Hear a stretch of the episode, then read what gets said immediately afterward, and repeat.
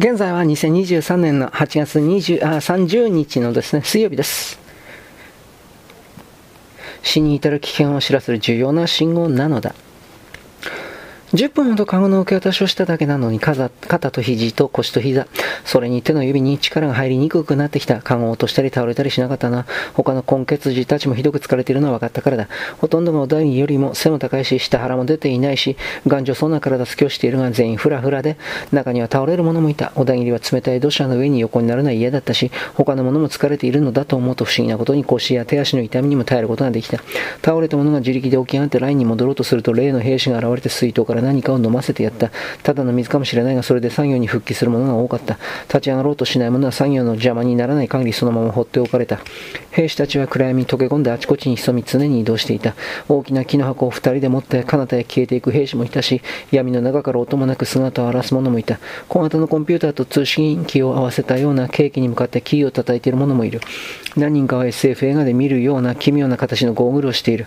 小型のビデオカメラを顔の前面にセットしているかのように見える。暗視装置だろうと小田切は思った。暗いし、ヘルメットは草や木の葉でカモフラージュされていて、顔はペインティングされているが、すぐにそばで見た彼らは紛れもなく日本人だった。工場で知り合った女が倒れたりしないで無事に働いているが、小田切は時々目で追って確かめていたが、やがてそんな余裕もなくなった。耳たぶをくすぐってきて、きた乾いた、ひび割れた唇の感触も、疲労と冷気と刺繍の緊張のせいですぐに消えてしまった。星を見ることもなくなり、星が見えるということさえ忘れた。ただ倒れないように、顔を落とさないように、腰に負担がかかる姿勢を取らないように、そういうことだけに集中して単純な作業を続けた。通信機を持っていた兵士が不意に立ち上がり、右手を頭上でぐるぐると回した。あちこちに潜んでいた兵士たちが一斉に同じ動作を行い、その直後に彼らはトンネルとは反対の方向へ走り出した。身を低くして全く音を立てず、水の溜まっている場所を避けて恐るべきスピードで兵士たちは走った。ペレのようだ。としばらく小田切はその動きに見とれた。根血児たちも兵士の後を追って走り出したが、どこからか来たぞという声がして、走っていた者も急いで土砂の上に身を伏せた。小田切も本能的に走り出していて、できるだけ低い窪地を見つけて倒れ込んだ。その窪地にはすでに二人が身を伏せていて、小田切は重なり合う格好になり、体をこすり合わせるようにして二人の間に潜り込んだ。それとほぼ同時に巨大なスピーカーのハウリングのような音が背後からあっという間に近づいてきて、一瞬のうちに頭上を通り過ぎた。何かを引き裂くようなその音と、それが通過した後の空気の震えは小田切を軽いパニックに陥れた。なんだ今のは。小田切は背筋がこわばるのを感じて恐怖心が自分の中から独立して騒ぎ始めるのが分かった。胃が勝手に痙攣するのと同じように恐怖心がざわざわと騒ぎ出して、自分の体を制御するのは難しくなり、不意に立ち上がろうとした。すると横にくっついて身を伏せていた黒人との根血地が抱きかかえるようにして止めた。彼は強く小田切の体を土砂に押し付けた。落ち着け大丈夫だ。デコイを大量に撒いてあるので大丈夫だ。すごい力で小田切を土砂に押さえつけたままそう言った。ちょうどその黒人との根血時の脇が顔に当たってそこから酸っぱい匂いがした。その強烈な脇がが小田切の恐怖心を少し消した。不快な匂いが自制心につながったのだ。手を離せばか野郎と小田切は言った。俺はもう大丈夫だ。立ち上がったりしないよ。お前が動くと国連軍はここにミサイルを落とすぞ。根血時は土砂に汚れた顔で言った。歯が真っ白でまだ10代の終わりではないかと小田切は思った。何か言おうとした時もう一度空気の触れが起こり、甲高く巨大な音が頭上を通り過ぎた。だ。F15E だ。と根血人がつぶやく。ランタンを積んでいる。デコに頑張ってくれと言うしかないな。小田切はまた背筋がムズムズしてきて沈黙に耐えられなくなり、デコイデコイってそれは何なんだと若い根血人に聞いた。人形だよ。と、額を泥と汗で光らせて目を大きく開いてからは答えた。ゴムの人形で俺はちょっと前にその工場にいたことがある。中に科学的に熱を持つ小さな装置が入っている。熱感知式の赤外線センサーを狂わせる。わかったか？お前はバカか。なんでそんな何も知らないんだ？小さなささやき声で若い今月時は唇を震わせてそう言い、小田切は恐怖に支配されようとしているのは自分だけではないと気づいた。今月時はこの霊気の中で次から次に汗を垂らし続けているこいつも怖いんだ。そう思うと小田切はこめかみと背筋で爆発しそうだった恐怖心が少し薄らぐのが分かった。くぼ地に並んで身を伏せているもう一人の男が石止めの空気の震えの後の静かに耐えられなくなって突然立ち上がり走り始めた。小田切も若い根血にもほんの少しだけ顔を上げてその方を見た小田切は自分も一緒に走り出したいという欲求を必死になって抑えていたが、プシュッという曇った音がして走っていた男の後頭部が髪の毛と一緒に弾け飛ぶのが見えた。男はまず膝をつきゆっくりと前のめりに倒れて動かなくなった。見ろと若い根血児が言った。お前もああなったんだぞ。国民ゲリラは2キロ先のコインだって撃ち抜いてしまうって言うからな。弾丸が命中するという感じではなかった。男の後頭部に埋め込まれた小さな火薬の塊が爆発したようだった。死体の後頭部はえぐられてそっくりなくなっているに違いない。やがて地響きとともに彼方の空が明るくなり始めた。遥か遠くで栄光のかけすぎの神聖ドラムが鳴っているようだった。地響きは断続的に土砂を揺さぶり、その揺れは次第に大きくなった。オレンジ色の光も点滅を繰り返しながらまるで自分たちが夕焼けに向かって引きずり込まれるような感じで近づいてくる。バカな連中だよ。と若い根血児は、白い歯を見せて、無理に歯を、無理に笑いを作りながら言った。デコイは安い。爆弾は高い。ミサイルはもっと高い。国連軍はバカだと世界中に知らせているのと同じさ。若い根血児の声は地響きと音と光が近づいてくるにつれて次第に大きくなっていった。小田切も自分がジェットコースターに乗る若い女のように何か叫び出したいと思っているのは分かった。そしてついに地響きというよりも巨大なハンマーで辺り一面を一撃されたという感じの直接的な衝撃がやってきた。とっさに耳を塞いだが間に合わず衝撃は耳から入ってきて一瞬意識が遠くなった。目をつぶったままだとそのまま死んでしまう気がして小田切は自分で大丈夫だとつぶえて目を開いた。体は何センチか宙に浮いて大丈夫だという声は自分自身に届かず大丈夫だという意味もどこかに消えて大丈夫だとつぶやいたのは自分だということもわからなくなっていた。視界は全部オレンジ色になってついに夕焼けの中に引きずり込まれた。今太陽に焼かれているという意識の中でいろいろなものが降ってきた。土砂小石木の枝籠やシャベルやバケツの破片。それに人間の体のある部分とその切れ端。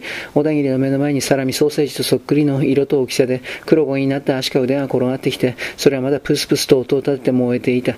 バーベキューで焦がしすぎた脂肪分の多いソーセージみたいだと思ってたてた胃が痙攣して嘔吐した汚いなと。若い今月人が言った。いちいち吐くなよ。これからだぞ。次はヘリボーンだぞ。手の指がボロボロになってもいいからもっと深く穴を掘るんだ。若い今月じゃそう言って湿って柔らかい土砂を手で掘り始めた。小田切は辺りを見回してシャベルやスコップの代わりになるものを探した。が黒焦になったの体の一部分しか目に入らなかった。若い今月者はそれしか生き延びる方法はないと確信しているのかまるで犬が骨を隠す穴を掘るように土砂を手でかき出し足でも蹴り出している。小田切も彼に習った。土砂を周りにかき出しながらおいと小田切は若い根血に声をかけた。しかしさっきはどうしてトンネルと逆の方向に走ったんだ。トンネルに避難すればいいじゃないか。喋らずに掘れ。深く深くもっと深く掘るんだ。お前やっぱりバカだ。トンネルは俺たちの命だぞ。お前はバカだ。がそれよりもバカなのはあいつらだ。あんなバカな軍隊はない。国民ゲリラはヘリを全部撃ち落として国連軍を皆おろしにするぞ。だったらどうして攻撃してくるんだ？爪の間に細かい指が入ってきていたんだが小田切は掘り続けていた。お前は何なんだ？チャンかなんでこんなところにいるんだ？クソ。ここがスパイの容疑者の労働キャンプだって本当だったんだな。なんで俺がこんなところに回されなきゃいけないんだ？若い混血に汗だくになってそんなことを喋りながら穴を掘り続けていると兵士がくぼ地の縁に現れて武器を小田切たちの脇に投げ入れた。ライフル2丁マガジンの入ったキャンバス地の袋と手榴弾でヘリボーンが来る。十分に引きつけてから撃て。フルオートで撃つな。三発連射で撃て。兵士はそう言ってまた闇に消えた。すごい M16A2 だ。若い根血人が嬉しそうに銃を構えた。カナダ軍のやつだな。あのな、二月前にな、アンダーグラウンドはフランスのテレビ局の取材に応じた。要請があって必要があれば世界中のどこの紛争国へでもゲリラ兵士を輸出する用意があると言った。それでドルが下がったんだよ。最近はそれまで戦闘ほとんどなかったんだ。ドルが下がるとアンダーグラウンドも投稿する。金やプラチナに変えて溜め込んでるからな。アメリカ人はプライドがある。本当にクソのプライドだ。一つでもトンネルを破壊しなかったら困るんだ。トンネル。それだけなんだ。俺は、と小田切が言いかけた時に来たぞという声がして、ヘリコプターのローターの音が聞こえてきた。銃の撃ち方がわからないんだと小田切は若い根血児の肩を叩いて、ふざけるなど彼は怒った。セーフティーを攻めに帰ろう。あとはトリガーを引くだけだ。俺が撃つまで絶対に撃ち始めるのよ。マガジンが空になったらトリガーの右上にあるキャッチボタンを押して、新しいマガジンを押し入れてボトルキャッチを押すとまた撃てる。それよりまだ土の中に潜ってるんだ。ミサイルが来る。その後に戦闘だ。ミサイルと30ミリのチェーンガンで死ななかった場合だけどな。しかしさっきの国民ゲリラを見たがスティンガーを持ってたぞ。あいつはカール・グスタフでアパッチを落とすからな。スティンガーなんかあったらヘリは全部やられてしまうだろう。小田切は自分が変化しているのは分かった。自分を持ったからではない辺りに漂うガソリンと火薬と肉が焼けた匂いに慣れたせいでもない。人間の体が裂けて肺炎になるのを初めて見たショックで神経が麻痺したせいでもないし、これからまたあの地響きが始まるという恐怖でどこがおかしくなったわけでもない。小田切は無意識のうちに何かを受け入れたのだった。それはただの死とか恐怖といったものではなく、恐怖と死が自分に訪れるルートとシステムということだった。死につながる理解不可能なものが恐怖という信号になって現れ、時には神経を狂わせる。そして死ははもっとマテリアルなものだ。制御できない。だが、例えばより深く穴を掘ることができれば死を回避できる可能性が高くなる小田切は何があっても何を見てもパニックにならず深い穴を掘り続けることだと、自分に言い聞かせたヘリのローター音がほとんど全ての方向が聞こえ始め、目だけを上に向けると月明かりでその輪郭がうっすらと見えるようになった夏の夜に明かりに群れる虫のようだった何十キロのかわからない。V 字の変態が急降下を始め、それは視界のほとんど全滅に全域に展開していた。やっぱりアパッチだ。若い根血気がつぶやいて胸の前で十字を切って、そして白い歯を全部見せていくら国民ゲリアその人これは無理だぞ、多すぎると、把握に泡をいっぱいつけていった瞬間に最初の変態が攻撃してきた。小田切たちが潜む場所から何キロか離れたところが広い範囲で燃え上がり、次々に高い炎の柱が立って、ガソリンの匂いをする風が吹いてきて地面は揺れ続けた。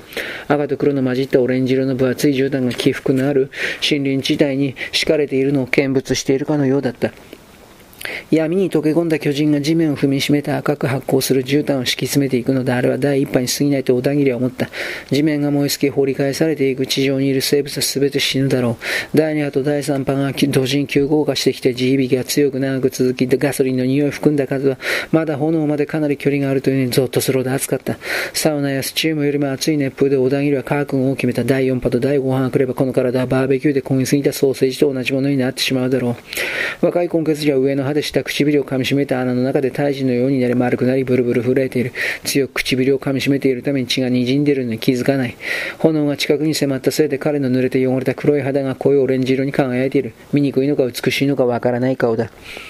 と小田切は思った。この顔で前の世界を歩いたら発狂者だと思われるだろうと考えているとほんの数百メートル離れたら丘全体がそのまま炎とかしてめくり上がって地面が大きく揺れてこめかみを殴られたような衝撃を受けた。熱風が来るぞと呟いて小田切は顔を土砂の中に埋めるように伏せた髪の毛が焼けそうな熱風が押し寄せてあちこちで悲鳴が上がった。ちらりと目を上げた時に燃えながらふらふら歩いている人間が見えた。衣服も体も大きな炎に包まれシルエットあっという間に裸になり胸の膨らみで女だと分かった。もしあんな女だったらと小田切は考えた。あんなに乾いて荒れやすい唇のくせに薬用リップジェリーを使ったら一度だけで死んでしまったことになるぞ。来るぞ。兵士の鋭い声が熱風を突き破って聞こえた。ここまでよろしく。